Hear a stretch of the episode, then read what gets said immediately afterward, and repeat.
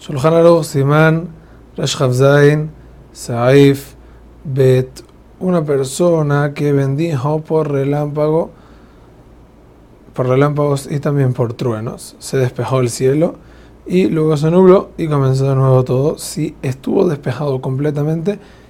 Ya bendice nuevamente. El motivo por el cual en este caso eh, no hace falta que pasen 30 días es muy simple porque cada relámpago es algo nuevo cuando uno ve un océano que estudiamos más atrás o vamos a tener más adelante, de otras cosas que se vuelven, que se bendice unas cada 30 días, es porque son las mismas cosas que uno ve. Y solamente bendice cuando tiene el impacto de verlo por primera vez o luego de 30 días. Pero cuando son cosas nuevas, son nuevos relámpagos y nuevos truenos, sí se bendice por cada uno que uno ve. Igual si no se ha despejado y sigue la misma tormenta, no se debe bendecir. Hazak u Baruch.